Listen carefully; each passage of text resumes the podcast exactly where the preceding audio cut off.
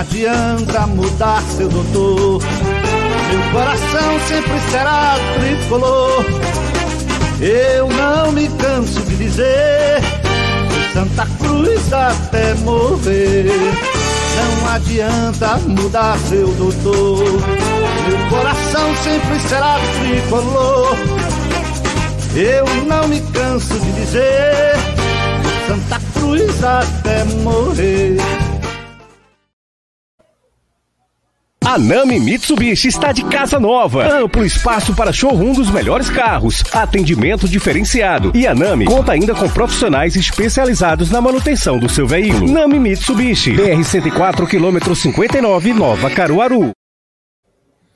Boa noite, Beberibes. Vocês que estão acompanhando essa live do Beberibe, esse pré-jogo, mais um pré-jogo, eu posso dizer de felicidade, porque eu estou feliz em ter um pré-jogo para fazer. Graças a Deus. Nós passamos de fase e continuamos trazendo pré-jogos, pré-jogos para vocês. Comigo aqui meu amigo Matheus, meu irmão Matheus, meu amigo Francisco de Assis. Boa noite, Matheus. Fala galera coral, muito boa noite. E aí você já começa me colocando em maus lençóis, porque você faz meu amigo ou não, meu irmão Matheus Aí Ed e Diogo, lá no grupo de membros, vão ficar dizendo que eu sou seu irmão, mas não sou seu amigo. Aí você me coloca em maus lençóis. Boa noite, meu amigo Francisco. Boa noite a toda a galera coral. Vamos embora falar desse jogo que. Ai, meu amigo, cada jogo do Santa Cruz até o final do ano é uma emoção. Como diria Galvão Bueno, é teste para cardíaco, amigo. Vamos embora.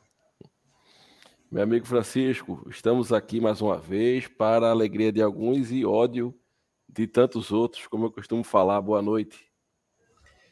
Boa noite, Maurício. Boa noite, Matheus. Boa noite a todos que estão nos acompanhando, ao pessoal do chat. É, realmente, para alegria de uns, para ódio de outros. É, e ódio motivado, muitas vezes, quase sempre, não é nem pela qualidade do que a gente faz aqui, o que seria até normal, né? Não é todo mundo que vai gostar. Mas o ódio é motivado porque quando a gente faz uma crítica, ainda que construtiva, a dirigente A ou B, por um motivo que eu não sei explicar, até sei, certo? Mas vou fingir que não sei, dói em algumas pessoas, certo? Mas aí eu não posso fazer nada é, pela tristeza deles. E sim, também estou contente por ter um pré-jogo para fazer, porque ao contrário do que justamente esse pessoal pensa, a gente não torce contra Santa Cruz. Um canal que depende do Santa Cruz, do Santa Cruz parando no mês de julho ou no mês de agosto, né, que a gente está, é prejuízo para a gente mesmo, certo? Graças a Deus que temos um pré-jogo, que a gente faça o pré-jogo do próximo adversário, que se Deus quiser a gente passa o Tocantinópolis. Boa noite. Boa noite. Bom, deixa eu avisar o pessoal que nós teremos ingresso. É... Mauro, Oi. Oi. Desculpa te atrapalhar. É, antes de começar de fato, eu posso só compartilhar uma coisa aqui com o pessoal? Com certeza. Rapidinho, tá? Para não atrapalhar mesmo, porque é uma coisa que eu acho que é importante a gente mostrar, que é a tabela da Série B 2022. e é. no, o timbuzinho é, é, lanterna. Vai vir uma piada, oh, rapaz, não passou. Acabou não. de perder de novo, certo? Dessa vez para o Operário, o Fantasma lá do sul do país. E o fantasma da Série C já está lá pelas bandas dos aflitos. E ano que vem tem clássico das emoções na Série C 2023 do Campeonato Brasileiro, se Deus quiser. Amém. Amém. E Fabiano ainda está lá, né, rapaz? Fabiano, Fabiano ainda está tá no operário. Grande lateral. André foi emprestado para algum time da Série C, mas Fabiano está lá ainda. Bom, então começamos aqui mais essa live né, em nome de, de Nami Mitsubishi, sua concessionária Mitsubishi em Caruaru, BCI Imobiliária e Bet Nacional.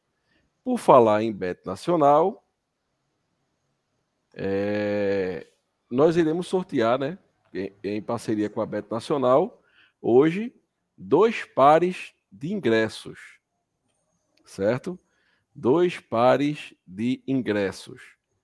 É, um numa promoção que nós estamos lá no Instagram. Eu vou dar uma colher de chá a você. Se você ainda não não se inscreveu, né? Tem umas regrinhas lá no Instagram. Você vai lá no nosso Instagram, procura a postagem dos ingressos e segue a regra que já já vai acabar o tempo de participar do sorteio. E outro, para quem continuar na live até o fim. Já já eu vou dizer a hashtag que vocês vão colocar nos comentários aí da live para participarem do sorteio de um par de ingressos. Maurício, é um par de ingressos para a geral? Não. Ah, então é para o escudo? Não. Ah, é para as sociais? Não. Você vai para as cadeiras do Arruda. Você que ainda nunca foi para as cadeiras do Arruda, você vai para as cadeiras do Arruda, levado pelo Beberibe e pela Bet Nacional junto, beleza? Já já a gente Hoje de manhã, hoje de manhã, a gente postou lá no Instagram, certo? As cotações do dia e o abençoado que colocou lá a postagem falou: Hoje eu sou operário desde menino. Quem acompanhou a chamada, o call, né, a compra, já ganhou dinheiro, além de comemorar a derrota do Náutico.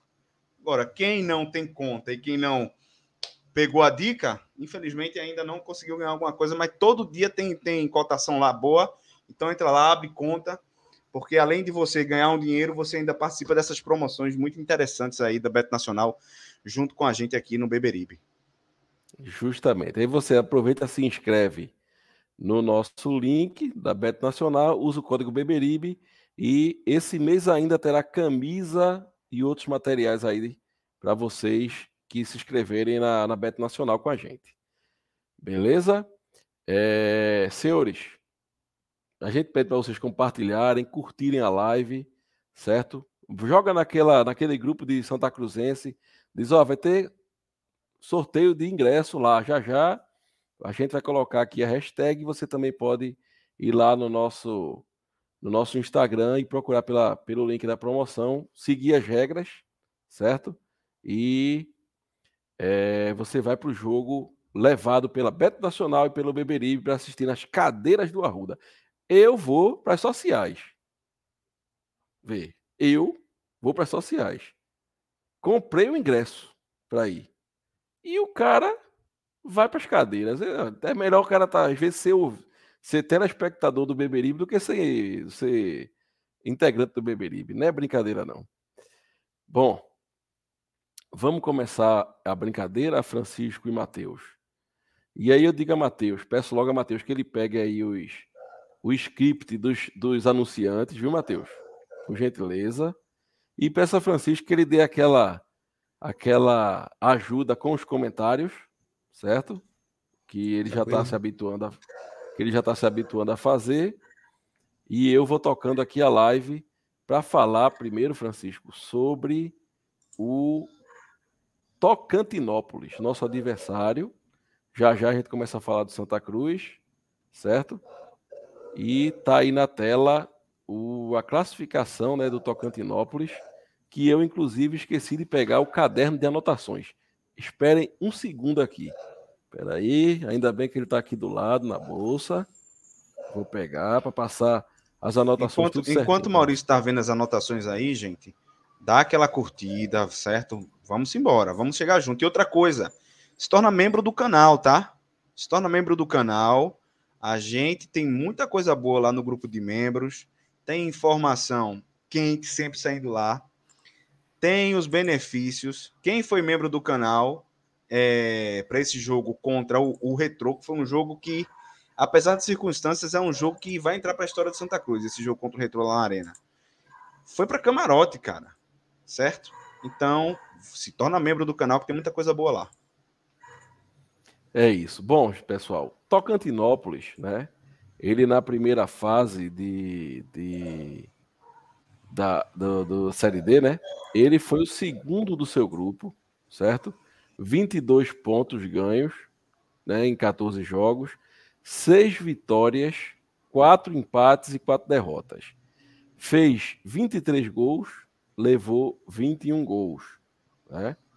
E você pode ver que ele é um time que fez muito, muitos gols, mas a sua defesa também levou muitos gols. Teve dois de saldo de gol, 52,4 de aproveitamento.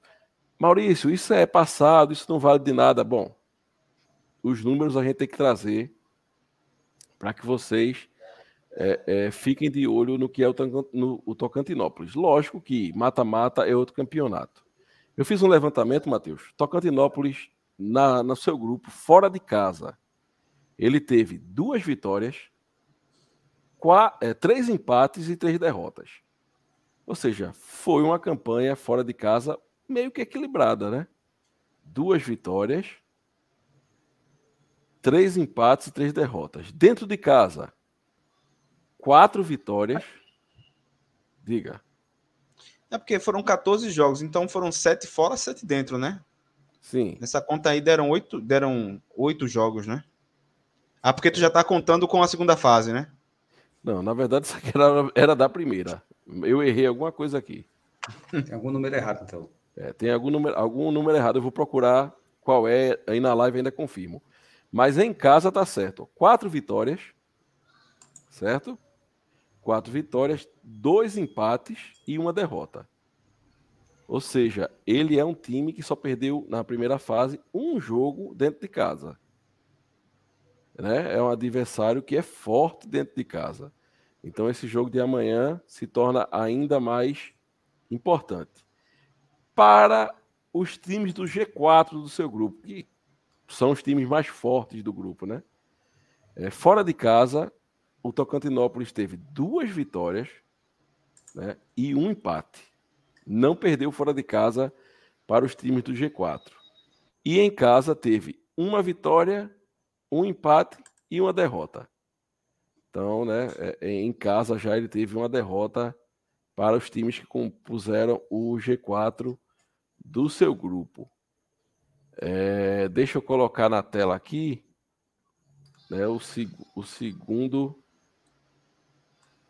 depois da passada para o segundo turno, para a segunda fase. A campanha do Tocantinópolis. Espera aí. Pronto, tá na tela, certo? Aí a gente pode ver o Tocantinópolis empatou fora de casa com o São Raimundo. Né? Não é o São Raimundo aquele famoso, né, Francisco? Que a gente conhecia de Série B, né? Não, não, é o São Raimundo de, é de outro estado, é de Roraima, não é isso? Eu, eu, eu creio que seja. O, São Raimundo que a gente conhecia. Não, São, Ra São, Raimundo, São, São Raimundo do, do, Amazonas. Do Amazonas. É ele mesmo? É.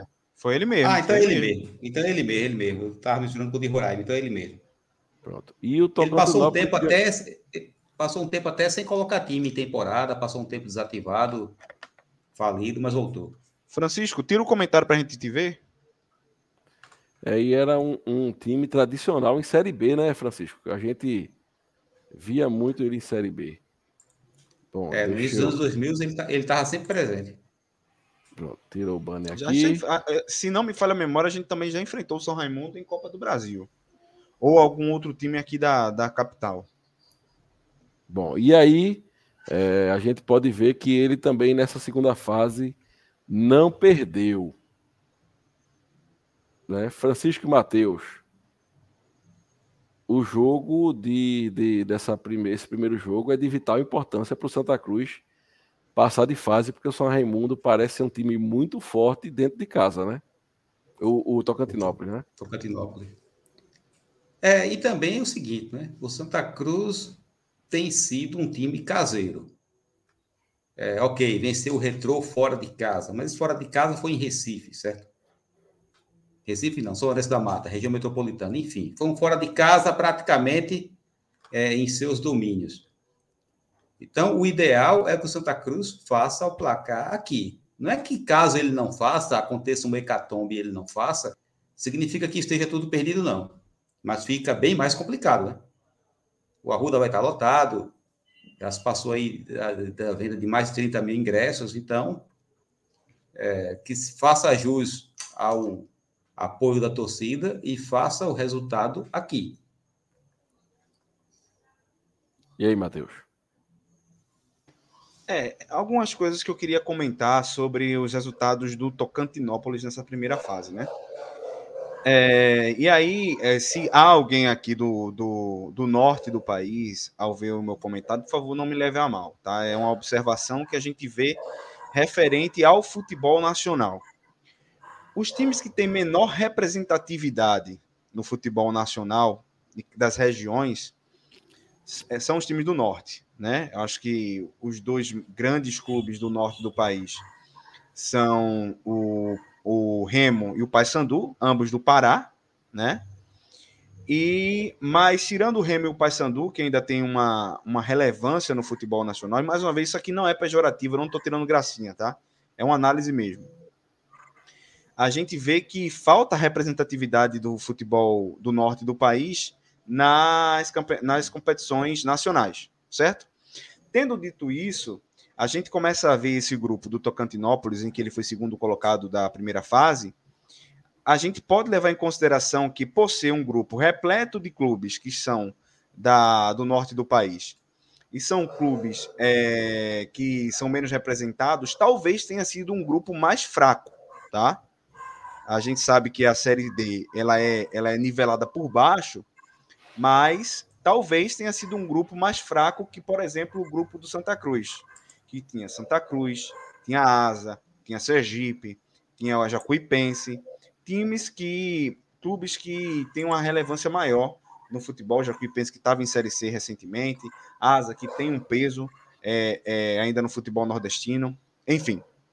Então, eu ainda não sei o que esperar desse time do Tocantinópolis. Eu assisti alguns melhores momentos de alguns jogos tem alguns é, pontos é, positivos é, no, no, time do Tocantinópolis. E uma coisa que é importante para a gente é o seguinte: o Santa Cruz ele precisa usar é, o usar bem o Arruda, tá, ao seu favor. Se você for olhar a cidade de Tocantinópolis, é, o último censo, ela tem cerca de 23 mil habitantes. Ou seja, no Arruda, no domingo, vai ter mais torcida, vai ter mais gente do que tem em toda a cidade de Tocantinópolis. Isso assusta. Isso assusta. E é importante que o time do Santa Cruz saiba usar a sua torcida ao seu favor. Tá? É, o Santa Cruz, é, pelo que a gente viu no último jogo, ele soube usar a torcida ao seu favor lá na arena. Eu acho que até pelo comportamento do time em campo, um comportamento mais aguerrido, um time que entrou ligado no jogo, trouxe a torcida para perto. E a torcida do Santa Cruz, quando vê o time jogando com empenho dentro de campo, ela também joga junto do time, tá? Provavelmente a gente vai ter mais de 35 mil torcedores, provavelmente não, com certeza mais de 35 mil torcedores, e provavelmente a gente vai ter mais de 40 mil torcedores no Arruda no domingo. Então, o time precisa utilizar isso e começar jogando como começou com o Retrô, em cima, pressionando para fazer o primeiro gol, desestabilizar o time do Tocantinópolis, tá? Agora, Tocantinópolis também, ele é bicampeão do campeonato do campeonato Tocantinense, Tocantinense né? Isso. E um detalhe, eu não sei se eu estou pulando a pauta, Mauro. Ele, ele desclassificou o Náutico esse ano na Copa do Brasil, né? Ele não é lá grande mérito, não, certo? Mas vamos pontuar. É. Bom, verdade. Desclassificou o Náutico, ele desclassificou o. O. Cascavel. O, segundo, o Cascavel, Cascavel do Paraná e foi desclassificado pelo Atlético Paranaense da Copa do Brasil. Então, é um jogo, é um jogo muito interessante. A gente vai falar mais do jogo, mais da tática em fim de campo, mas uma coisa que eu preciso pontuar o Santa Cruz precisa usar a torcida e o ambiente do Arruda ao seu favor. Isso é preponderante. Se a gente puder ir para Tocantinópolis com uma vantagem de mais de um gol, dois gols, três gols, é ideal. E e o Arruda, nesse domingo, vai ter esse ambiente para fazer com que o time jogue para cima do Tocantinópolis. Ok, lembrando, Lembrando que teremos sorteio aqui na live para quem continuar com a gente até o fim da live, viu? Já já eu vou colocar a hashtag que vocês vão usar nos comentários para poder participar do sorteio de dois ingressos para ir para as cadeiras do Arruda. Certo? É, avisar os membros né, que estão aí olhando, que estão é, vendo a live, que o grupo de Fala Membros está aberto. Mandem seus áudios de até 40 segundos, viu? Não mande áudio de dois minutos, não, que aí Não tem condição da gente escutar, não. Beleza?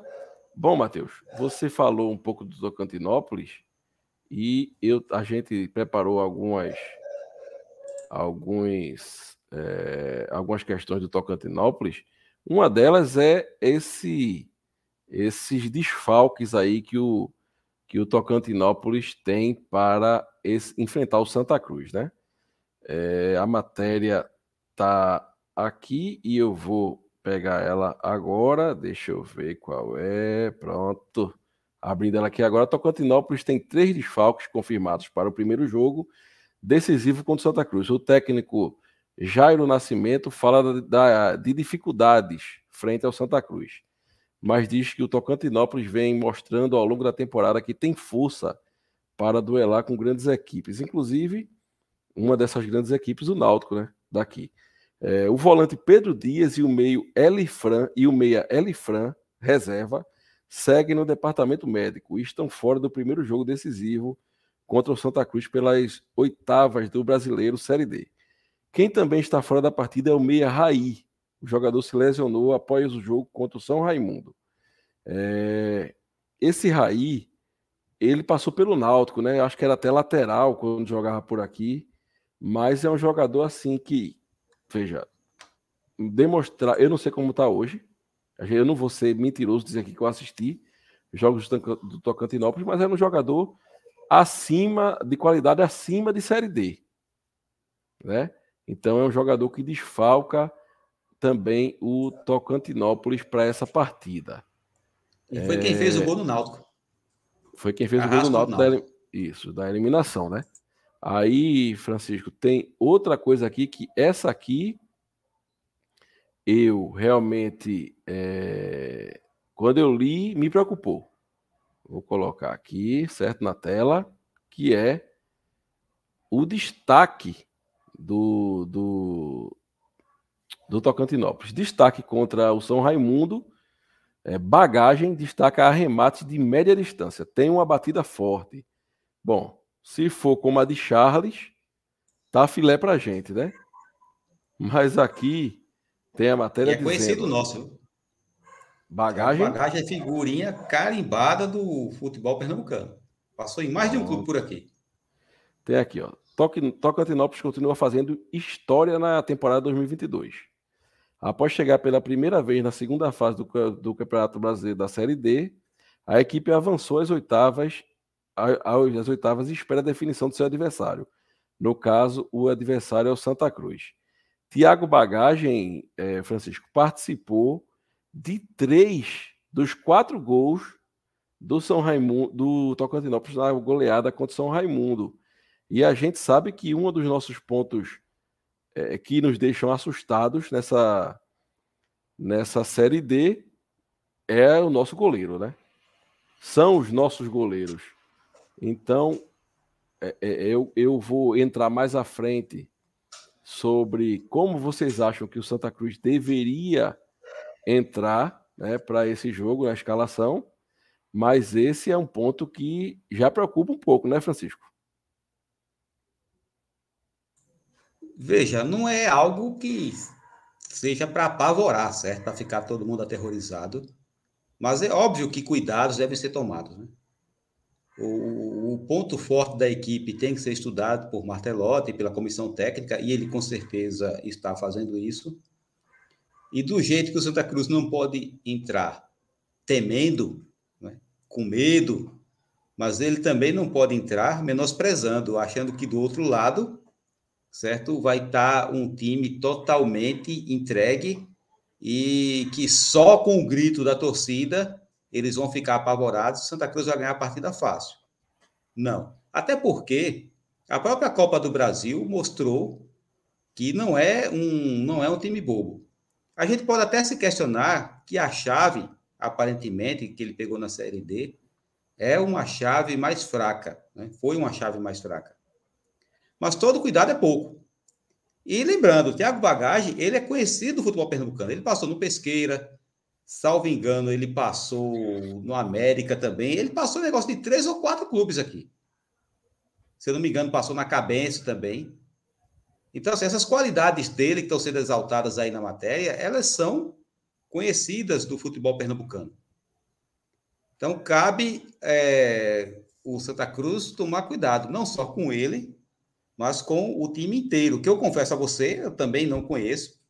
Eu não fiquei assim. Os jogos da Série D que eu assisti foi de Santa Cruz. Eu não tive paciência para assistir outros jogos. Porque tem jogo de Série B, de Série A, que eu tento assistir, e o jogo me dá uma canseira, o jogo é horrível. Imagina eu ficar assistindo Série D. Eu só assisto Santa Cruz mesmo, porque paixão é paixão, certo? É, é um vício que você não larga. Então eu não pude acompanhar. Mas só o fato da gente saber que ele é bicampeão no estado dele, por mais que Tocantins seja o estado mais novo da federação, né? é um estado que emancipou-se de Goiás em 1988, então é um estado jovem e não tem muita história no futebol, é, e que a camisa pesa, na Copa do Brasil, ele eliminou o Náutico. E piadas à parte, eu fiz até uma piada aqui, isso não era grande mérito, mas a gente sabe que a camisa do Náutico pesa muito mais do que a camisa deles. E eles venceram. E basta lembrar também que temos vários exemplos infelizes no Arruda de times com expressão muito menor e que complicaram a vida do Santa Cruz e até venceram. Não vai acontecer domingo, não vai. Mas o primeiro passo para a gente não deixar isso acontecer é os jogadores manterem aquele mesmo foco que mantiveram contra o Retrô, principalmente na segunda partida, na Arena. É, o elenco tem que estar concentrado, não é só quando o adversário tira onda com ele, não, certo? Não é só quando o adversário inflama. Não é se tiver um Laércio do outro lado, que veja que o discurso do presidente Tocantinópolis é totalmente diferente. Ele deu uma entrevista que ele só faltou dizer: Eu sou torcedor do Santa Cruz desde criança. Só faltou ele dizer isso. Ele exaltou as qualidades, a tradição, é, a força da torcida e tal. Ele foi inteligente, certo?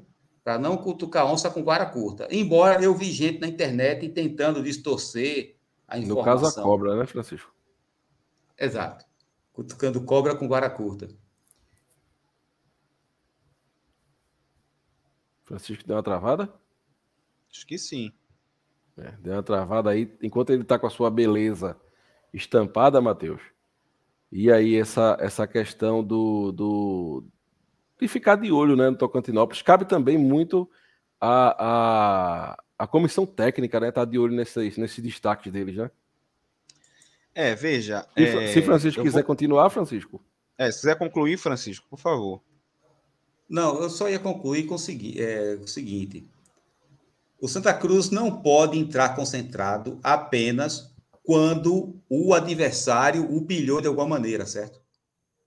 Então, a mesma concentração que teve contra o Retrô tem de ter contra o Tocantinópolis. É ter a ideia que é um adversário que é passível de ser batido, não é coisa de outro mundo, mas é, se você vacilar, eles vão querer cometer o crime aqui. Era só isso que eu queria acrescentar. Certo. É seguinte, eu só vou voltar a minha fala para não ser mal interpretado, tá? A questão do Arruda lotado e do ambiente que vai ser criado para o jogo no domingo só vai ser positiva se o time souber utilizar isso ao seu favor. Muitas Exato. vezes no Arruda isso não aconteceu. E esse time, muitas vezes, com 20 mil torcedores no Arruda, entrou em campo, esse mesmo time, entrou em campo de forma apática é, para jogar futebol. Certo? Então, eu espero que esse jogo contra o Retrô tenha sido um divisor de águas em como o Santa Cruz entra dentro de campo para enfrentar os seus adversários. Por quê? Dificilmente nessa Série D a gente começou ganhando o jogo. A gente começou pressionando. A gente reagiu ao levar um gol. A Mateus, gente se entregou dentro. Oi, pode falar.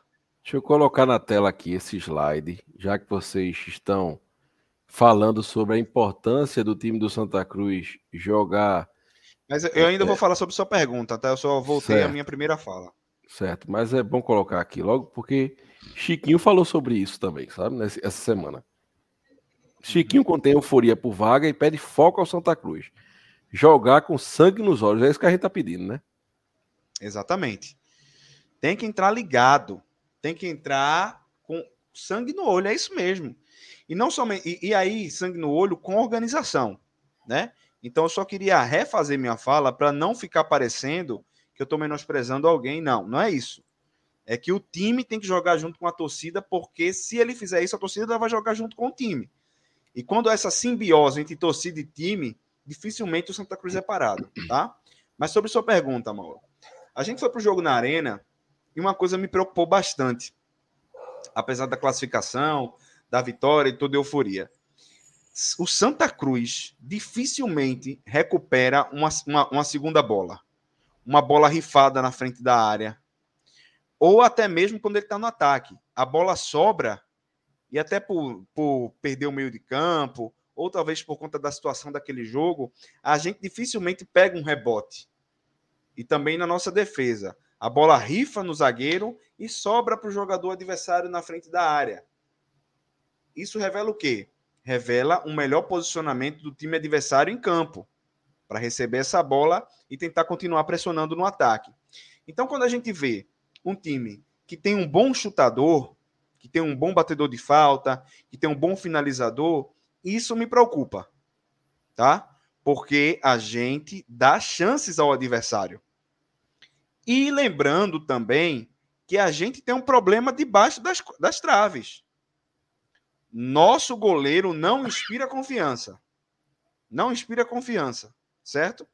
Então, eu acho que Martelotti também está tá verificando isso e a gente precisa ocupar mais aquele, aquela parte do campo ali em frente à grande área, para que os rebotes, para que as bolas que são retiradas pela defesa não caia no pé dos, no, nos pés do adversário. E que também a gente não repita o erro que a gente cometeu contra o Retrô, que foi o erro do, do Bueno, que rifou a bola para frente da área. Não pode. Entendeu? É bola para o mato que o jogo é de campeonato. Essa é a frase mais antiga do futebol, talvez. É só, Até posso, só perde para o que não faz, leva. Nós não teremos Arthur nesse jogo. É um desfoque bastante importante para o Santa Cruz. Nesse jogo contra o é. Retro, que você fala na Arena, o, o gol que a gente levou foi nessa rebatida de Bueno para frente da área, né? E aí uhum. o Arthur perdeu na velocidade, o Ítalo não conseguiu fazer a falta e o jogador do Retrô empatou o jogo. E logo após isso, estava um a um. O jogador, outro, o mesmo jogador que fez o gol pegou uma bola de frente pro gol. Ele deu uma trivela que a bola passou, tirando tinta da trave. Eu me arrependo de lembrar dessa tinta. bola. E se aquela bola entra, a merda cobria. Porque aí o Retro viraria o jogo e ganharia moral, meu amigo. Então essas bolas são muito importantes realmente. Né? Exatamente.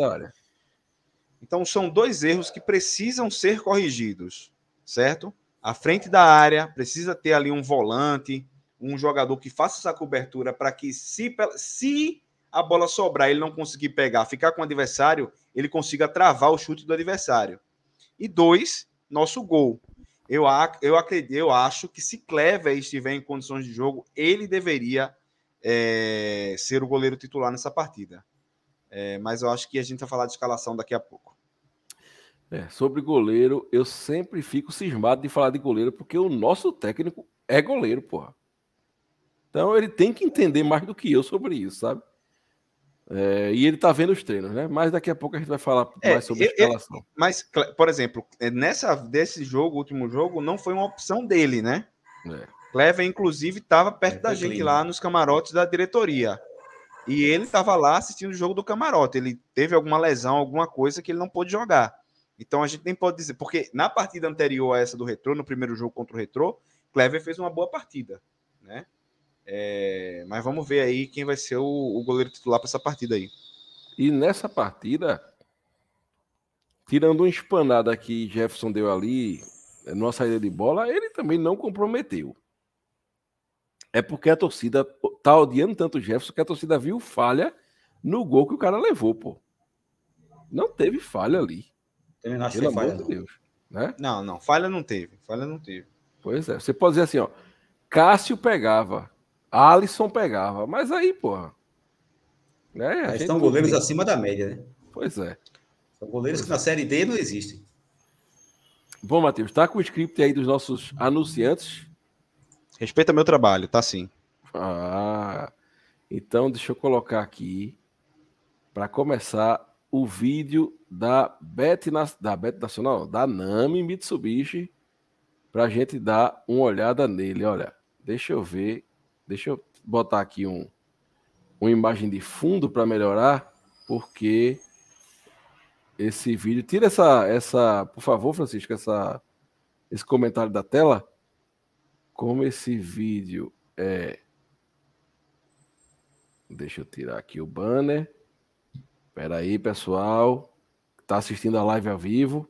É um recado do nosso amigo Danilo. Olá, sou Danilo Lins, da NAMI, seu concessionário Mitsubishi para Caruaru e região. Estamos com super condições para esse mês de agosto. L200 Triton Sport HPS 2023 em pronta entrega, certo? Picape mais casca grossa do segmento. Dá uma conferida aí no interior desse carro.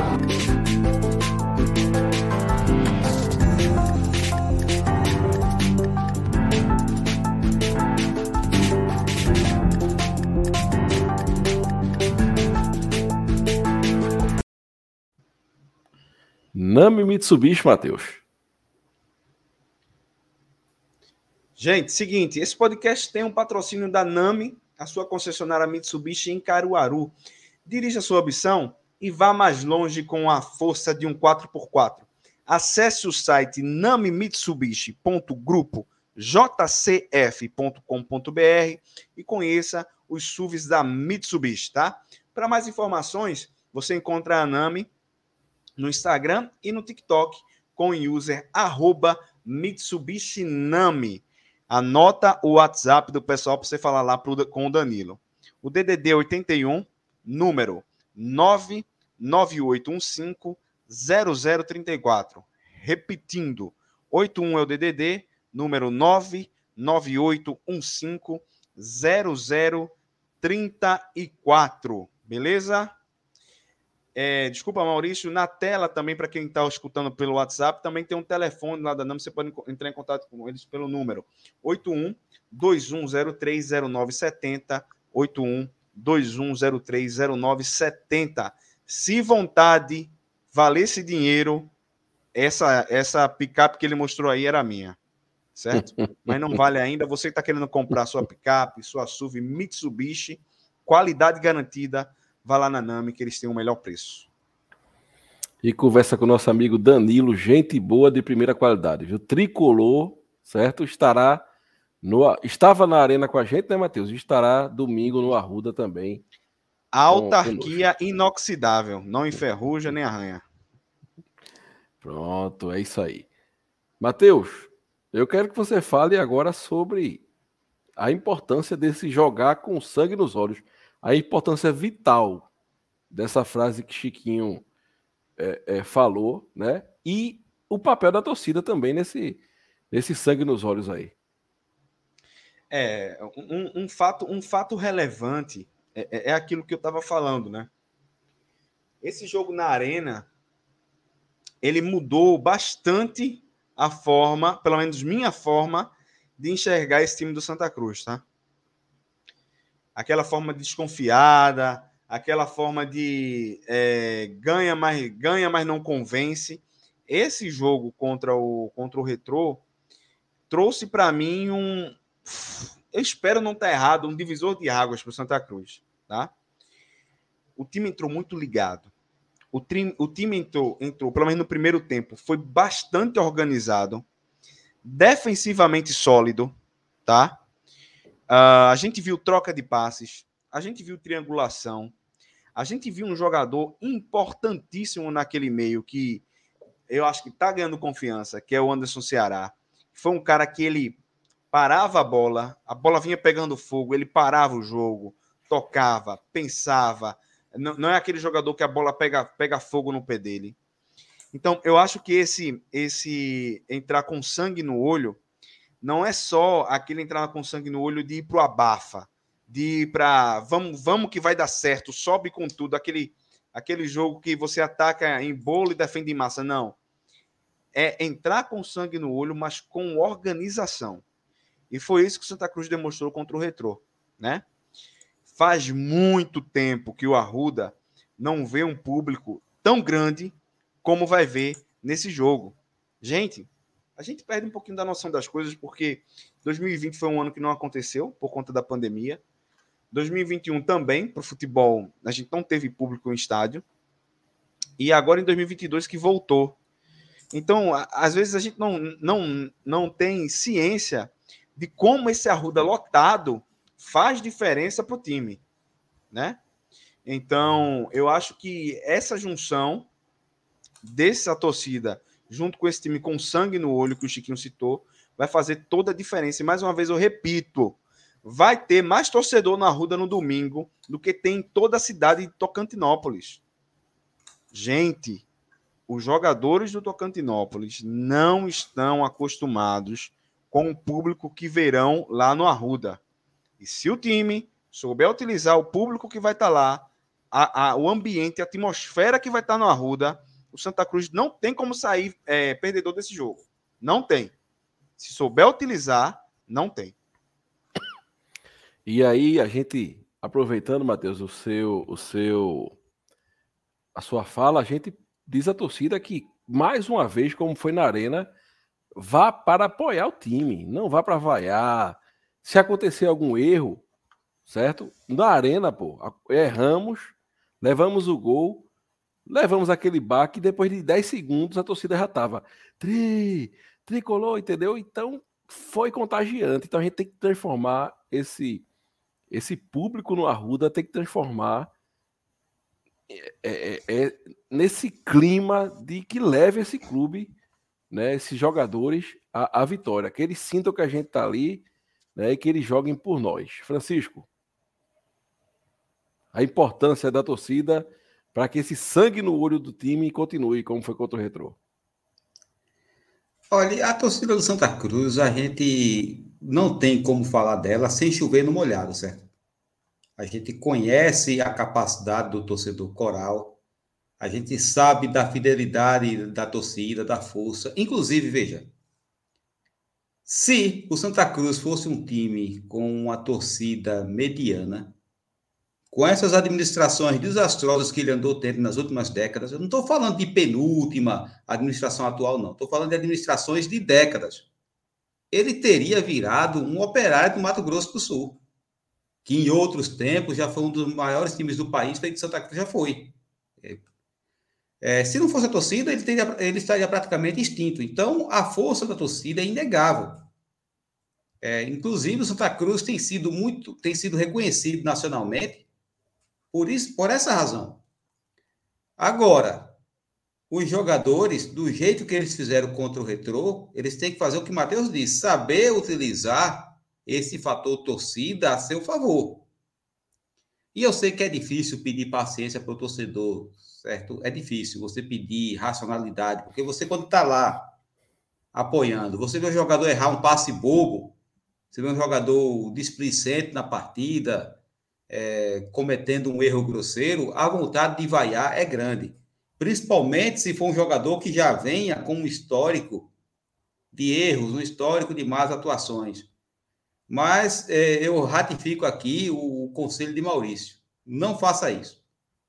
Não faça continue apoiando o tempo inteiro. Eu não gosto muito de estar passando manual básico para torcedor, porque eu tenho para mim que o jogador tem que estar preparado para uma possível animosidade da torcida, certo? Não acho que ele tenha que ser de vidro, feito muito jogador é, não. Inclusive, é um pré-requisito fundamental que muitas vezes é esquecido. Se o sujeito não aguenta a vaia, dificilmente ele vai se dar bem no futebol, porque torcedor é isso aí. Mas independente da preparação do atleta ou não, torcedor, tente colaborar, certo? Não seja, é, não, não constitua uma vantagem para o adversário. Porque, por exemplo, o que costuma acontecer muito em jogos fora de casa, e alguns adversários tiram proveito, é você chegar, dá 15, 20, 30 minutos, o jogo é 0 a 0 e a torcida começa a vaiar. Isso é tudo que o adversário quer. Porque aquela multidão que ele entrou em campo, vaiando ele, ele vai sentir aquela multidão do lado dele, por ódio contra o time. Então, a gente espera que o torcedor do Santa Cruz não caia nessa armadilha. Porque pode acontecer muito bem de virar o primeiro tempo 0 a 0 Tomara que não. Tomara que o Santa Cruz comece ganhando o jogo e vire pelo menos 2 a 0 no primeiro tempo. Mas pode muito bem acontecer um 0 a 0 no primeiro tempo. Não vai ser um resultado de outro mundo. Um 0 a 0 e alguém enxergar, a gente enxergar poucas chances de gol. Mas se segurar, é continuar apoiando. É lembrar que o jogo tem 90 minutos e mata-mata são 180, porque são dois jogos. Então, é, tomemos cuidado para que esse fator torcida, e o Arruda vai estar muita gente, não seja favorável ao Tocantinópolis em vez de ser favorável ao Santa Cruz. Mas eu estou com um pensamento positivo, isso não vai acontecer. A torcida vai ter motivos para comemorar, não vai precisar nem se esforçar para aplaudir. Assim eu espero. André, ele conta uma história, ele sempre conta uma história aqui no podcast, e ele lembrou dessa história lá na Arena, sobre Santa Cruz e, e São Caetano, aqui em 99, no Arruda, que a torcida estava fazendo um barulho tão grande, uma festa, um, um, uma pressão tão grande no estádio, que o time do São Caetano ficou com medo de sair é, é, das vestiárias e entrar no campo, e atrasou o jogo e só entrou junto com o Santa Cruz, pra, com medo da vaia. Para não ser vaiado. Certo? E aí que a gente começa a olhar quem era o São Caetano. Um time é, é, de uma cidade do interior de São Paulo, uma, uma, cidade não tão pequena, porque interior de São Paulo, qualquer cidade tem mais de 100 mil habitantes. Ah, não, é, não, é, bem interior, é região é, é no ABCD é, paulista. É ABC, né? É, é, região industrial tudo mais. Isso. Então, é isso. A torcida vai fazer o seu papel, não tenho dúvida disso. Não tenho dúvida. Minha dúvida é em relação ao time. Eu espero que o time também corresponda com essa energia que a torcida vai trazer no domingo lá no Arruda. É isso. Vamos para o primeiro sorteio dos ingressos, Matheus? Quando a gente voltar, a gente fala da, da BCI. O primeiro embora. sorteio vai ser lá no Instagram, viu? Quem foi lá na nossa postagem no Instagram e cumpriu as regras, já está aqui participando. Deixa eu botar na tela. Se eu ganhar, Aí... eu, eu fico com o ingresso? Não, você tem que ir para a Ruda e entregar na catraca. Se você ficar com o ingresso, não adianta de nada, não. Deixa eu sortear aqui. Peraí, peraí. Tá dando para ver tudo certinho, né? Pronto, deixa eu sortear. Quem será que vai ganhar? Quem será que vai ganhar? Vamos peraí, lá. Peraí, peraí, peraí, peraí, peraí. Não, já foi. Já foi, Opa, já? Diogo B. Ferreira. Não é Diogo, não, né? Não, não, não é, é Diogo, Diogo doido, não. Será é ele ou é, peraí, peraí. Ou é um xará? Diogo B. Ferreira ganhou os ingressos, certo? Tá aí. Pronto. É um par, né, Maurício? Isso, um par de ingressos, certo? Cada sorteio, um par de ingressos. Justamente. Então, Diogo, se você tiver na live aí, né? Lógico. Você. Rapaz, você, você vê o que é sorte, né? Diogo, ele estudou com minha esposa, começou a seguir a gente recentemente e aí ganhou o ingresso. Pronto. Então Eu vou até tem... falar para ela aqui para avisar ele. Pronto, porque ele tem que falar com a gente para a gente entregar, viu? Senão e a gente vai entregar, eu vou logo dizer, lá em Abílio, no Bar de Abílio, até as 15 horas, no domingo. Certo? 15 horas. Passou das 15, meu amigo. Eu não espero nem, nem a Rainha Elizabeth, viu? Eu vou embora para dentro do estádio. Beleza? Então, o ganhador Diogo chegue lá no Bar de Abílio e até as 15 horas nós estaremos lá para entregar o ingresso ao ganhador. Não sei se ele está assistindo a live, se ele não tiver, aí a gente vai ver no dia, beleza? E esse e jogo o... é recomendável se chegar cedo, porque o público vai ser grande, amigo. Justamente. Quem puder chegar cedo, faça, porque eu acredito que a partir de três e meia, é... aliás, o jogo é 16 horas, não é isso? 16 isso, horas. O jogo é 16 isso. horas. Então, 15 horas já é um horário muito em cima para você chegar e entrar. Depois de sair. Até as, até, as, de... até as 15 horas é Mauro. Oi? Até as 15 horas no Bar de Abílio. Até, até as 15 horas no Bar de Abílio. Depois, 15 horas Mauro... é horário limite, viu? Depois, se não chegar para receber o prêmio, aí eu vou para as cadeiras com o ingresso dele. Pode dizer a ele aí. Porque, não, porque realmente é jogo para entrar mais cedo. Viu? Por, por questões de, de, de, de público grande. Vamos, vamos falar da BCI, Matheus? Vamos embora. Deixa eu ocultar aqui esse comentário. Oculta o comentário aí, Francisco, por favor. Agora. Tirar o banner e colocar a BCI do nosso amigo Alisson na tela. Vai lá, Matheus. Gente, seguinte. Você que é proprietário de um imóvel, quer vender, quer alugar, quer colocar para um corretor especializado administrar o teu imóvel, é a BCI Imobiliária que vai ter a solução para o teu problema, tá? A BCI, ela é especializada nesse tipo de serviço. Então, para além do aluguel e para além da venda, ela faz o serviço de administração. O que é o serviço de administração do imóvel? Análise cadastral do locatário e fiador, confecção do contrato de locação, laudo de vistoria de entrada, seguro contra incêndio, assessoria jurídica gratuita. Gente, é um pacote de serviços, tá? Por uma taxa bem legal, que aí você ainda vai ter uma coisa que é muito importante para quem tem imóvel alugado: a garantia de receber o aluguel. Porque se o inquilino falhar em algum mês, a BCI vai cobrar o teu inquilino, obviamente, mas vai já quitar o aluguel para você não ficar descontrolado financeiramente. Então, fala com o pessoal da BCI, tá? Porque, ó, o serviço é sensacional. Como é que fala com o pessoal da BCI? Telefone 81 3091 8981, WhatsApp 819 8928 2503, 98928 2503 e o Instagram é arroba BCI tá? Fala com o pessoal da BCI, você que tem um, um imóvel para alugar ou para vender, para administrar, porque eles vão chegar junto e você vai sentir o que é tranquilidade ao negociar com o inquilino ou com o comprador do teu imóvel. Valeu? BCI Imobiliária, a solução para sua locação. Valeu, Mauro. Beleza, Matheus. Bom, senhores, graças a Deus, uma semana positiva no Arruda. E deixa eu colocar na tela a notícia que todos nós gostaríamos de ter há bastante tempo e tivemos hoje. Santa Cruz consegue liberação do anel superior do Arruda e amplia a capacidade total para 42 mil pessoas.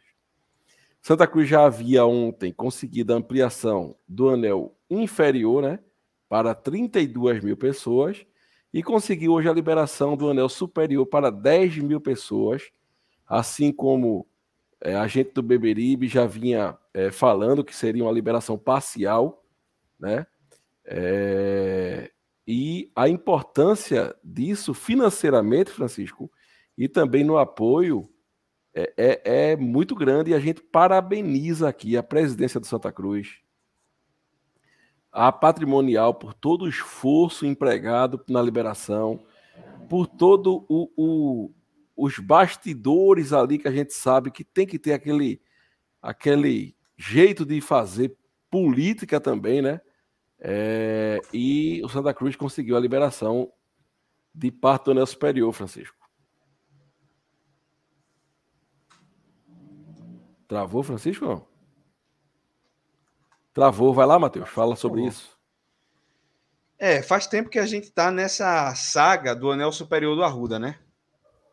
E é, até nessa, no começo dessa semana, lá no grupo de membros, nessa discussão, eu, eu comentei isso. Ah, se o problema é, do anel superior é um problema de tamanho das saídas para além dos outros problemas que dariam para ser resolvido, mas é um problema do, do tamanho das saídas para evacuação do nosso superior, que tem uma capacidade grande de receber torcedores.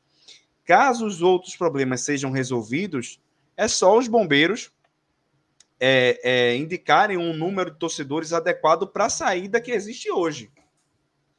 Bom, isso foi feito, né? O Anel Superior vai poder receber 10 mil torcedores, tá? Isso, gente, 10 mil pessoas é muita gente. É muita gente para um, um jogo de futebol. E aí, no, até no começo da semana, a gente ainda chegou a debater sobre a possibilidade do jogo ser realizado. Tá voltando aí, viu? Estou me ouvindo aí. Eu acho que é Francisco.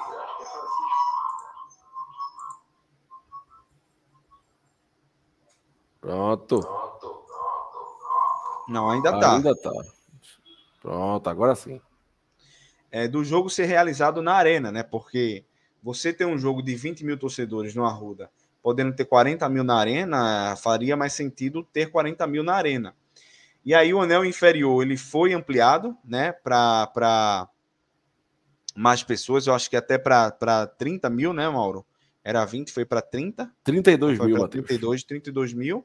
E aí agora o anel superior mais 10 mil. Então realmente não faz sentido que mais esse jogo se realizado na arena, a gente tendo nosso próprio estádio é, apto para receber um público tão grande de pessoas. É, a gente sempre comenta aqui, eu acho que a gente precisa ser justo nas nossas críticas e a gente também precisa ser justo quando, quando tem que fazer um elogio, tá? O presidente Antônio Luiz Neto tem que ser elogiado. Quando ele faz coisa bem feita, tem que ser elogiado, né? É, o Santa Cruz passa por dificuldades financeiras, é, até por conta de dois anos de pandemia, sem receber público em estádio, disputando séries é, baixas da, do Campeonato Brasileiro, recebendo pouco dinheiro de cota de televisão, enfim, tudo isso que envolve o Santa Cruz nesse momento. E aí, conseguir fazer essa liberação é realmente uma conquista, tá? Que não foi é, possível somente por uma questão de organizar o estádio também tem um componente importante que Joaquim Bezerra não tinha, que é força política. Né? É muito importante você saber os meios, os caminhos para se chegar em um resultado em objetivo. E é inegável que Antônio Luiz Neto tem esses meios, tem esses caminhos.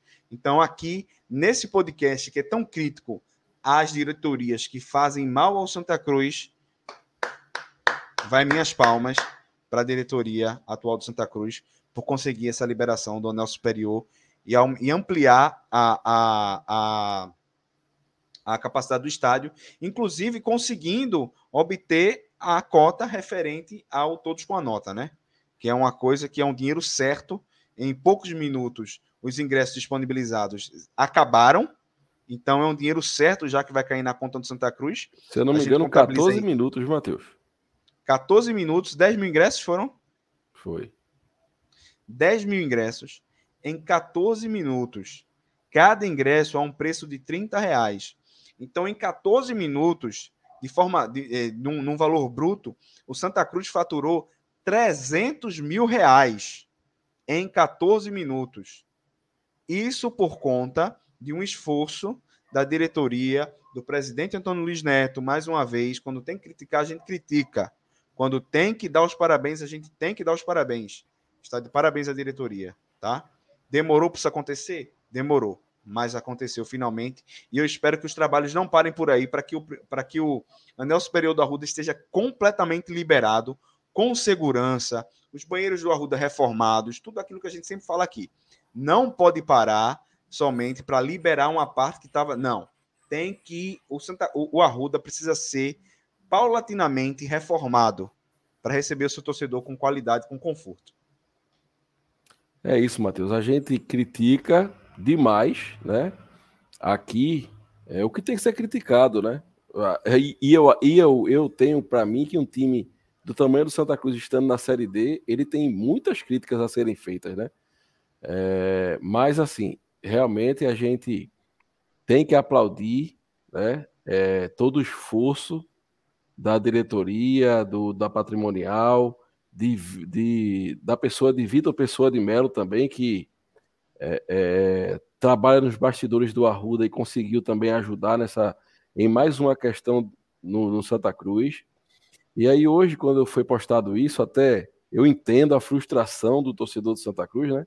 E alguns até falam: ah, rapaz, isso aí o cara tá, tá aplaudindo isso aí, não sei o quê. Mas veja, a gente tem que, lógico, a gente critica o todo do Santa Cruz, de onde o Santa Cruz está, mas a gente, por estar nesse lugar, a gente tem que ter essa, a, a, o entendimento de aplaudir aquilo que, que acontece de bom no Santa Cruz. Vou dar um exemplo. Nenhum torcedor do Santa Cruz gostaria de ter aquele jogo segunda contra o Retrô. Retrô e Santa Cruz. A gente queria estar na, na Copa do Brasil, na Série A, mas não estamos. Então, já que nossa realidade hoje é o jogo contra o Retrô, a gente vai comemorar quando a gente ganha do Retrô. né, quando a gente passa de fase no jogo tão difícil.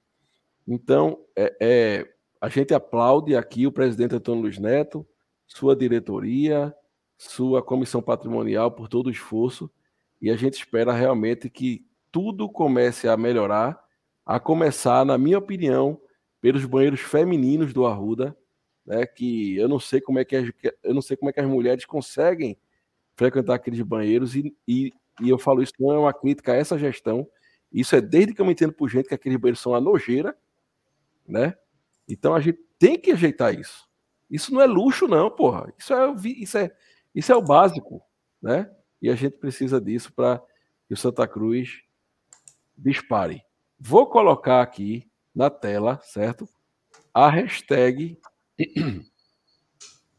que você vai ter que, que colocar, comentar aqui na live para é, Francisco. Pronto, agora melhorou. É, para é, concorrer ao sorteio de um par de ingressos, certo? É, para o setor de cadeiras amanhã no Arruda. Você faz seu comentário e bota a hashtag Eu Vou BBR, certo? E a gente vai sortear já já um par de ingressos para que vocês é, possa ir você e sua namorada, você e sua esposa, você e seu namorado, você e seu marido, é, você e seu filho, você e seu pai, entendeu? Qualquer um par de ingressos para você levar quem quiser para o jogo, beleza? Agora, Matheus e, e, Francisco, entrando de verdade no jogo. Entrando de verdade no jogo. Certo? Matheus, quem é que você. Qual. Veja, nós jogamos bem contra o Retro no 4-4-2, né? mas vamos jogar em casa. 4-4-2 foi um, um, um, uma maneira mais conservadora da gente povoar o meio-campo tal mas se mostrou bem eficiente. Mas como é que você entraria para esse jogo, taticamente? Você manteria o esquema, trocaria de esquema para ser um esquema mais, mais é, é, ofensivo, que ameaçasse mais o Tocantinópolis? Como é que você entraria para o jogo, seu time, para esse jogo contra o, o Tocantinópolis? Aí já é para a gente escalar já ou só para. Pode escalar, pode geral? escalar. Beleza. Eu manteria o, o, o esquema é, no 4-4-2, tá? Manteria porque é, a gente já vinha falando aqui há muito tempo aqui no canal. É, a gente a gente já vinha falando há muito tempo aqui no canal que por conta de um número reduzido de jogadores no meio, o Santa Cruz estava sempre perdendo o meio de campo e um time que perde o meio de campo, ele está fadado a perder um jogo, porque é por ali que as coisas fluem é, é, num, numa partida de futebol. Então, é, eu entraria com o 4-4-2, tá? É, manteria a escalação do último jogo, fazendo as substituições de quem não vai poder jogar mesmo, né? Por conta de expulsão ou contusão. Mas manteria o, o, o time. E uma coisa que é importante ser falado o Santa Cruz ele foi perigoso no, no jogo contra o Retrô. Obviamente, até pela circunstância do jogo, não foi um jogo em que o Santa Cruz é, é, se jogou para cima do Retrô de uma forma ir para o abafa, de uma forma de tentar pressionar, mas o Santa Cruz logo no começo do jogo fez um gol, né?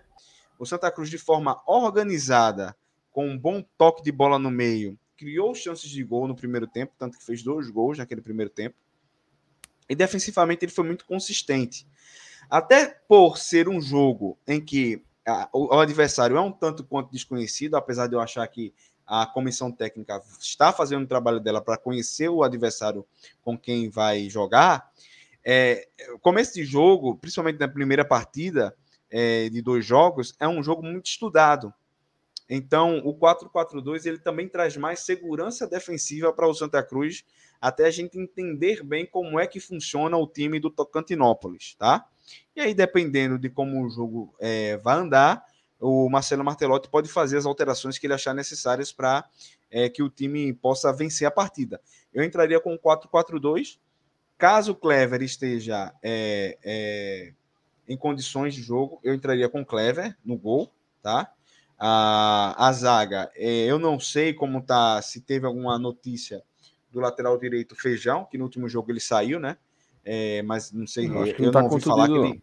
É, eu acho que ele tá bem, então vou com Feijão, Bueno e Alemão, Ítalo Silva, tá? E aí no meio, já que a gente tá no 4-4-2, o Wesley já vai estar tá de volta? O Wesley tá em recuperação, mas eu acho que não joga, não, viu? Caso o Wesley possa jogar, entraria com o Wesley a primeira partida do ano que o Wesley jogou bem, tá? Na minha opinião. É, talvez até por fazer uma, uma posição em que ele realmente goste de jogar. O Wesley, é, Daniel Pereira, e aí a terceira vaga nesse meio de campo, que é uma preocupação, né? Porque se a gente entra com Gilberto, é, a gente perde velocidade no meio. Mas se a gente entrar com Tarcísio, a gente entra com um jogador a menos. Então, eu entraria com Gilberto, tá? Já que a gente vai trabalhar com três volantes, ou dois volantes e um fazendo uma, uma vez de, de um lembrando, intermediário ali. Oi. Lembrando a você que a gente tem como opções Gilberto, João Eric, Eliezer e Tarcísio. Eu entraria com Gilberto. entraria com Gilberto. Até por entender que com um 4-4-2, ele não vai ser um jogador que vai, tá, vai ter que correr tanto quanto num 4-3-3.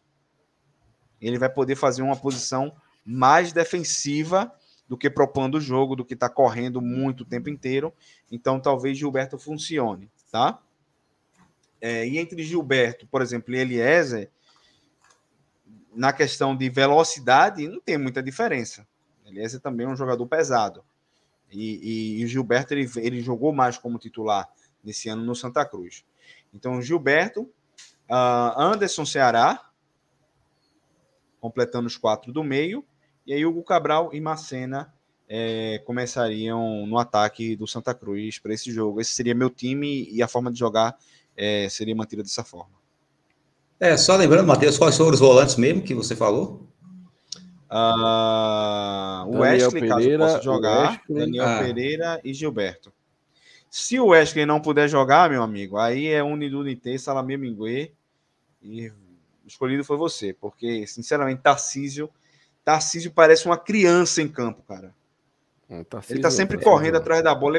É, aquele, aquele menino que você faz, olha, isso aqui é café com leite. É café com aí. leite, é muito perdido em campo, incrível. E aí, Francisco, seu esquema, você manteria o 4-4-2, voltaria para o 4-3-3 e quem você colocaria no time principal? Agora, vejam que ironia, eu não esqueço mais disso, porque no pré-jogo, nesse pré-jogo da Arena, salvo engano, a gente fez o pré-jogo no domingo, quando o Reginaldo estava falando aquilo, ele sempre dizia, né? quatro homens no meio do campo, que é para povoar o meio de campo. O Santa Cruz precisa fazer isso. E não só ele, vários torcedores diziam a mesma coisa. É, gente da imprensa dizia a mesma coisa. E eu disse que Martelotti não faria isso. Que ele ia entrar com 4-3-3 dele, porque ele não iria mudar. Bom, ele queimou minha língua, certo? Ele realmente entrou com 4-4-2. E vejam só. Eu também achava só, isso, Francisco. Também achava deu isso. Certo. É, acho que muita gente achava isso. E vejam só, deu certo. Então, eu quero acreditar que esse 4-3-3 está aposentado, certo? Ele não vai usar tão cedo Olhe. esse esquema. Estou querendo acreditar nisso, viu? Dessa vez não me encontraria, não, viu, Martelotti? Não me encontraria dessa vez, não. Eu quero acreditar que ele vai entrar com 4-4-2 novamente.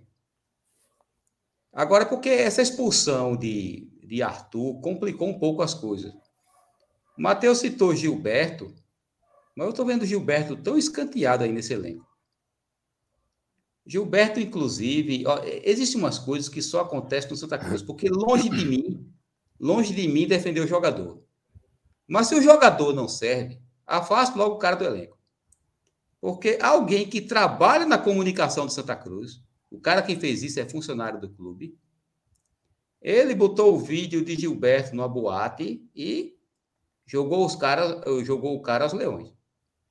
Vejam só. Vou recapitular aqui. O sujeito faz parte do departamento de comunicação do clube. Ele pega uma filmagem do jogador na boate, que certamente foi alguém que mandou essa imagem para ele, Aí ele vai, certo? E detona o cara nas redes sociais. Resumindo, um funcionário do clube falando mal de outro. Eu não vou nem estabelecer aqui, certo? É, é, juízo de valor. Se Gilberto merece defesa, se não merece. Mas, se o cara não merece defesa, se ele está descompromissado, afaste o cara do elenco. Não fique deixando que funcionário do clube faça esse tipo de coisa, não. E lembrando que o funcionário do clube, certo? É um sujeito que pelas redes sociais você vê que tem um perfil muito violento, vez por outra chama torcedor para tapa, porque esse negócio de que bora se encontrar comigo na sala do conselho, ele não está chamando o cara para se encontrar para tricotar. Ele não está chamando o cara para tomar sorvete. Eu não Tomar gosto uma de xícara de café. tá- Tomar É, uma Se me, xícara de chamar, café. se, tomar me chamar, eu digo, se me chamar, eu digo logo. Eu não gosto de macho, não. Eu sou casado. Isso é chamar o cara. Girafales, o senhor por aqui. Exatamente. Isso é chamar o cara para brigar. E ele fez isso com mais de uma pessoa, inclusive com conselheiro. É o tempo todo esse tipo de comportamento. E ele expôs o jogador dessa maneira. Lembrando, longe de mim defender o jogador. Mas que clube é esse que você vê um funcionário detonando o outro nas redes sociais e fica por isso mesmo? Com os dois.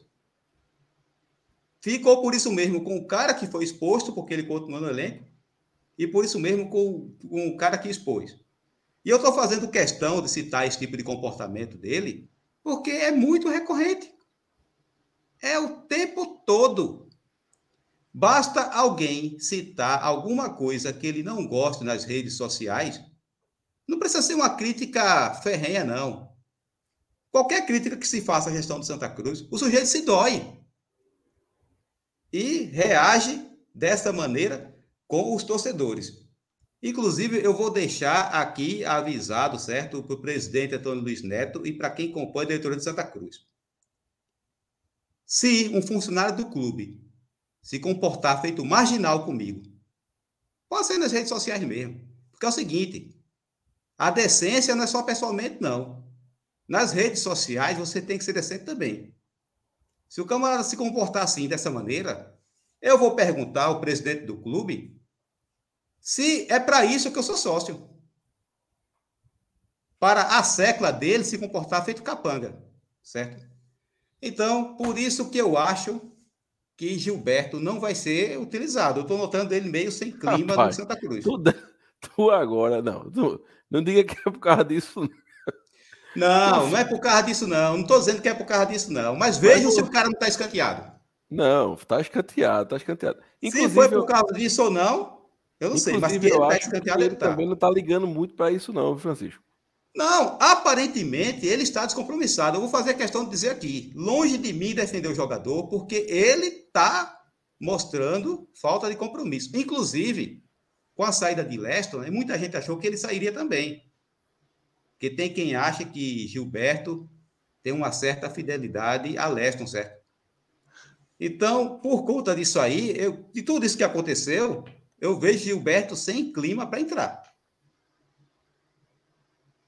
Eu vejo Rapaz, sem a- clima. As, as pessoas são muito cruéis, viu? Olha o que Alexandre botou aí. Eu vou, BBR, pro Arruda ver Tarcísio, perna de recém-nascido. Não, mas realmente, veja só. É, Realmente ele tem a perna curta, os passos curtos. E infelizmente, nesse jogo com o Retro, foi um jogo muito feliz, a torcida do Santa Cruz saiu muito satisfeita. Mas sei lá, eu acho muito difícil que alguém tenha gostado do futebol que Tarcísio apresentou no jogo. Não, horrível. E faltando 15 minutos, quando Feijão saiu ali, ele, Ítalo eu não vou falar, porque Ítalo entrou numa fogueira, menino da base, mas ele não dava cobertura nenhuma ao cara também. Não, não dava. Horrível. Mas eu acho que ele vai entrar, viu? Mas diga lá qual, no qual, 4-4-2. qual seria o seu time, eu digo.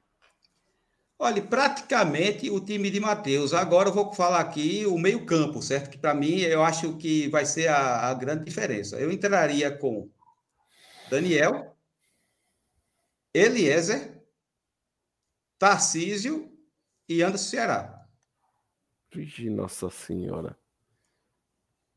Francisco, tu quer perder o jogo, é Francisco? Não, não quero perder o jogo. Tarcísio e Eliezer. Meu Deus. Ou então vai ser o quê? Tarcísio e Gilberto. Ou então é o seguinte, João Eric e Tarcísio. Eu botaria João, João Eric, Eric e Eliezer. Porque Eliezer, ele ainda serve para ser um terceiro homem de meio campo. Que não tem a obrigação de marcar tanto. Entendeu? Mas. Veja que eu, eu não estou citando o Gilberto, porque eu vejo o Gilberto como carta fora do baralho nesse elenco.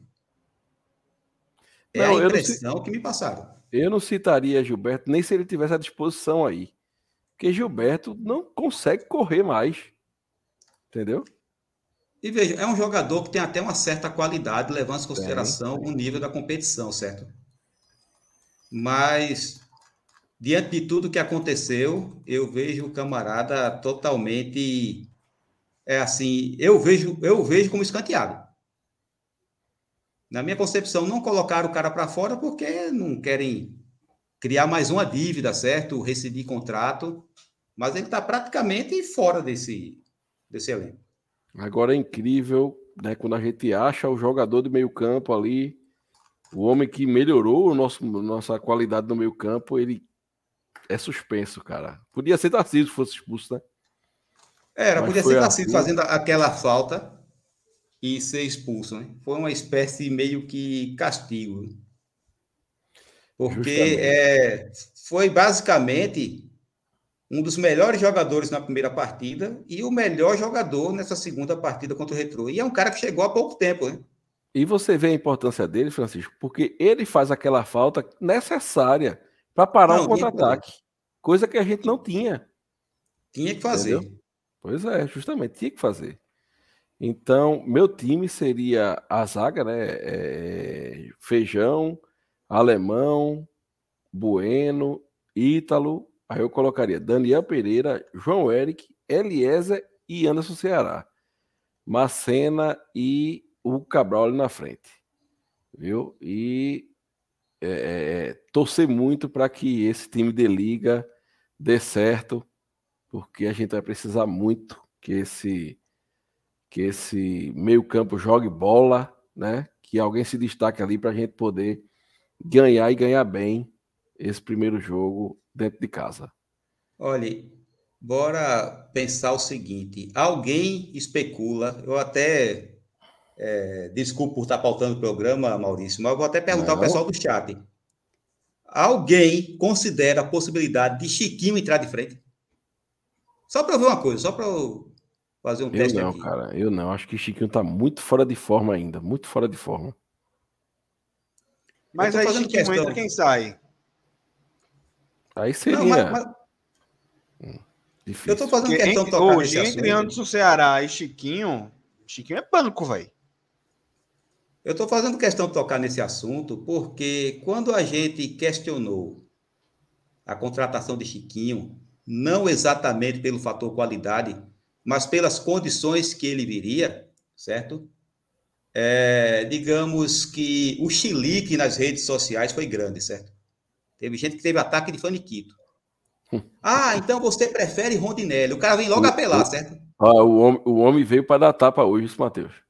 É, porque o cara vem logo. Você prefere Rondinelli. Tipo assim, se você achar ruim um, é porque você está achando bom o outro, certo? É uma linha de raciocínio binária que eu não entendo, mas tem gente que pensa isso.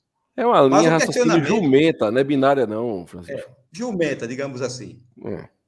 Mas era levando em consideração, não é bem a qualidade técnica do jogador, não. É a condição que ele viria. E a gente viu a condição que ele chegou. Esses dois jogos que ele entrou, ele não fez diferença. Visivelmente fora de forma, visivelmente sem ritmo. E é uma coisa que o Maurício estava até comentando internamente. Se a gente tivesse dependendo de Chiquinho, de Chiquinho para desequilibrar e classificar contra o Retrô, a gente teria passado? Não teria. Agora, eu estou culpando? Não. Ele estava na dele, o Santa Cruz foi atrás e contratou. Agora, contrataram sabendo a situação em que o atleta se encontrava. Contrataram o cara e deram a ele o peso de carregar o time nas costas no mata-mata. Caso tivesse desclassificado contra o Retrô e Laércio tivesse aí tirando onda, ia ter um bocado de gente massacrando Chiquinho, sem querer saber a condição que ele chegou. A condição que o clube sabia na hora que contratou. Eu estou fazendo esse comentário aqui, não é para detonar o atleta, não, certo? É para detonar certas análises que são feitas. Porque tivesse perdido o peso em cima dele, por ser um jogador diferenciado, ia ser enorme. E boa parte daqueles que estavam beijando o chão onde ele estava pisando iriam massacrá-lo. Agora, Mauro, é, isso aí é, é a sexta-feira, viu? Batman na sexta-feira, ele fica, ele fica enraivecido. Agora, ó, essa pergunta do Davi Christian aí, vê se vocês Olha, sabem eu responder. acho, eu Comprei acho o que quem ingresso- compra pela Futebol Card passa na catraca direto pelo aplicativo da Futebol Card. Olha, eu sei que o de cadeiras, certo? Que eu comprei para aquele fatídico jogo contra Jacuipense. Ali eu tive raiva a semana toda, certo? Tive raiva do Santa Cruz lançando um plano de sócio naquela semana.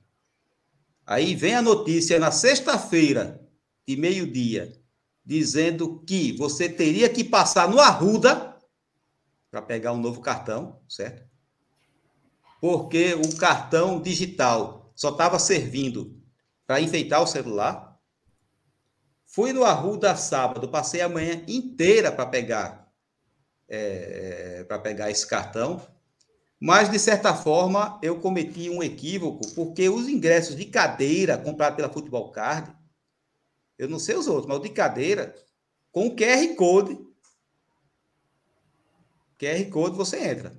É. Agora, outros setores do estádio eu não sei, porque fizeram questão de dizer: passe no, passe no Arruda para pegar seu cartão, senão você não vai entrar. Todo mundo lembra daquela você agonia. precisa, você precisa ir se você comprar o de sócio, que aí só entra com a carteirinha de sócio. Mas se você comprou sócio. de algum setor inteira sem ser sócio, eu acho que a Futebol Card mesmo você passa.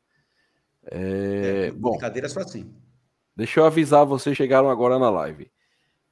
Escrevam um comentário com o hashtag EuVouBBR e vocês vão estar concorrendo já já a um, ingre... a um par de ingressos para cadeiras no Arruda.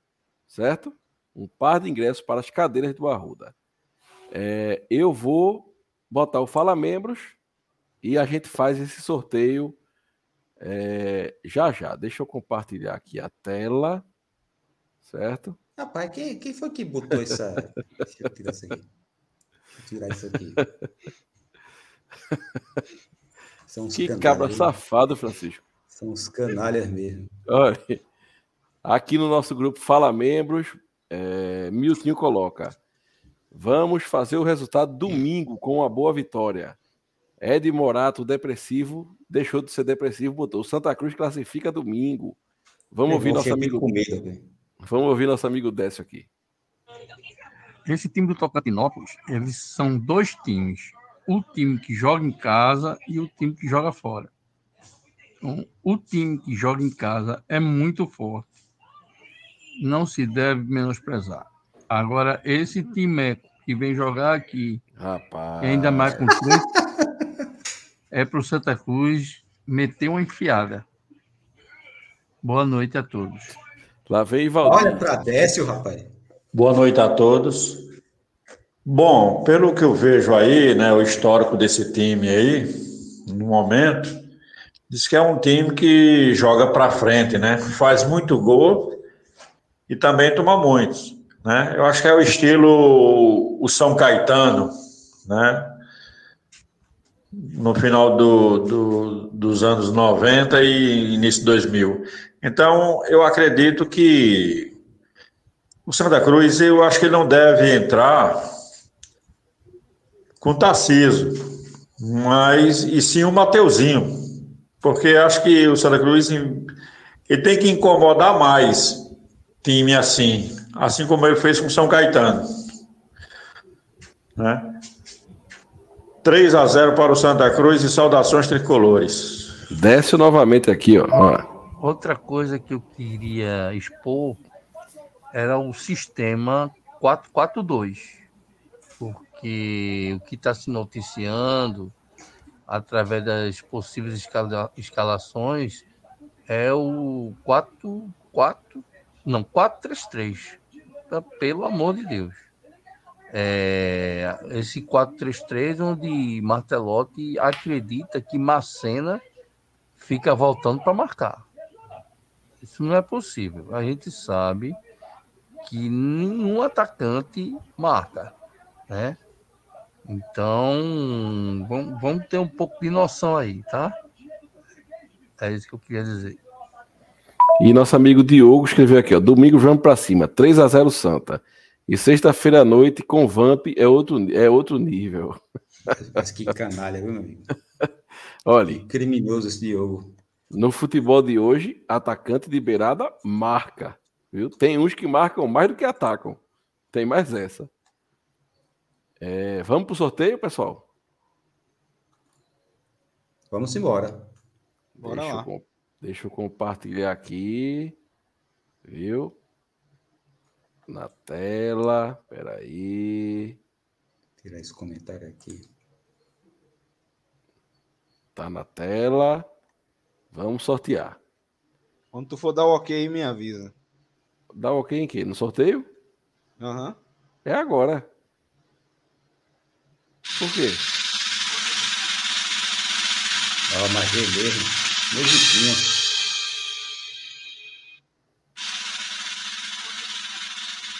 Ivanson Oliveira, nosso membro, viu? Ivanson Oliveira, se eu não me engano, é nosso membro acaba de ganhar um par de ingressos para ir assistir Santa Cruz e Tocantinópolis nas cadeiras do Arruda.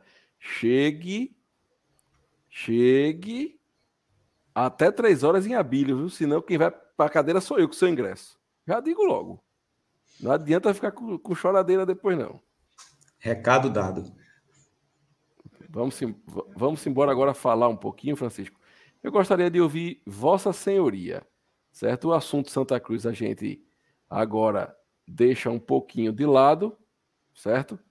E eu gostaria que você desse, fizesse uma breve homenagem ao ícone da TV brasileira que nos deixou hoje, pela manhã, para a gente encerrar nossa live. Olhe, boa lembrança, viu?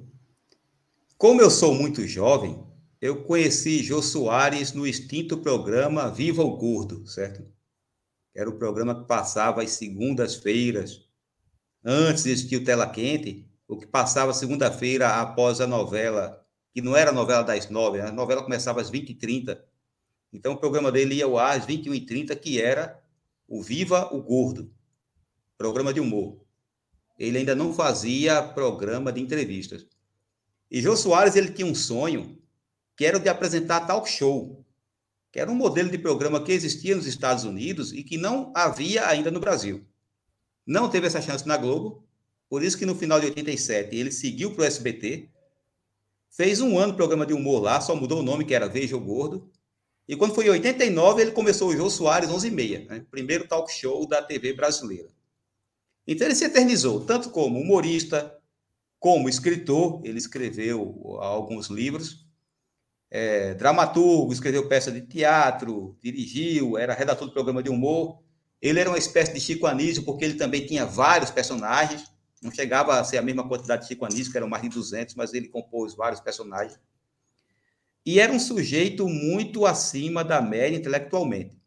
Marcou a, TV brasileira desde os anos 60, né, com a família Trapo, depois já na Globo, Planeta dos Homens, Vivo Gordo, que eu já citei, viveu seus 84 anos e posso dizer que partiu em paz. Há, há uns dois anos atrás, ele deu, uma, ele deu uma entrevista dizendo que não queria se tornar improdutivo. Ele tinha mais medo de ser improdutivo do que da morte propriamente dita, e que se tivesse de morrer, que morresse assim meio que de repente, de surpresa. Foi basicamente o que aconteceu, certo? Não ficou meses e meses é, vegetando, digamos que o desejo dele foi atendido por Deus. Então, é uma homenagem mais do que justa e merecida para alguém que era parte integrante da TV brasileira quando para você trabalhar na televisão brasileira, você precisava ter conteúdo, certo? Para você se destacar, você tinha que ter muito mais do que simplesmente curtidas em redes sociais, seguidores. Você precisava mostrar que tinha intelecto. Então, Deus receba, Jô Soares. É isso. Bom, gordo é o que não falta nesse podcast, né, Matheus? É. É, a MC gente. aqui Tô é- fora, viu? Acima Eu tô de fora, 30 não tem MC aqui. Bom, para mim que tenho 35 anos, também Joe foi uma figura icônica, importante da televisão, televisão brasileira. E como na minha casa, muitas vezes minha mãe não permitia que a gente ficasse até mais tarde, muitas vezes eu escutei na CBN, né? Passava também o programa dele na CBN. Eu escutava no, no meu Walkman e depois no celular, né? O programa do, do Jô Soares. E realmente o ícone da TV brasileira que a gente perde hoje. Falar alguma coisa, Matheus? Rapidamente? É, para quem não conhece a faceta de Jô como humorista, é, eu indico aqui uma sketch que é maravilhosa. Inclusive, ele está contracenando com aquele que, para mim, foi um dos maiores humoristas brasileiros, Ronald Golias, quando ele fazia a família Trapo. No YouTube, você procurar, coloca aí. É Família Trapo, é, Pelé. Aí o que, já que a gente está aqui num podcast que fala sobre futebol, e aí o Rei Pelé também participa dessa esquete, dessa cena e é muito muito boa. E para os mais jovens também, eu não sou tão velho, mas para os mais jovens que nos acompanham, houve uma época que para você despontar na, na mídia nacional, você precisa tá, precisava estar na televisão, tá? E pessoas que hoje fazem muito sucesso apareceram a primeira vez em jogo. Talvez você não saiba que Fábio Porchat, por exemplo, a primeira primeiro esquete de humor que ele fez na TV brasileira foi no programa do Jô. Ele estava na plateia e o Jô fez: Quem quer participar? Ele foi e fez um esquete em que ele fazia uma imitação de uns normais. Os mais jovens também não, vai, não vão saber que programa é esse. Né? O próprio falecido também. ah, faleceu agora há pouco, rapaz, na pandemia. É, Paulo, Paulo Gustavo, Gustavo. também. Paulo Gustavo é, despontou ali numa entrevista para Jô. Então, muita gente, muita gente despontou em entrevistas para Jô. E ele foi um presente para o Brasil. Que Deus o tenha é, em bom lugar. É, sentar no sofá de Jô Soares era carimbar o sucesso é, na sua carreira, né? É, então, senhores, fica aqui nossa homenagem a Jô. A gente vai se despedindo, dizendo que domingo às 9 horas nós teremos o nosso pós-jogo. Um pouco mais tarde, porque a gente vai para o jogo, a gente vai chegar, analisar tudo para passar todas as informações para vocês. E eu quero deixar aqui, né, dando minha, fazendo minha homenagem e porque eu sou um beijo do gordo aqui para vocês. Fiquem todos com Deus. Deus abençoe a todos e viva o Santa Cruz Futebol Clube. Viva! Viva! Não adianta mudar, seu doutor. Meu coração sempre será tricolor. Eu não me canso de dizer. Santa Cruz até morrer.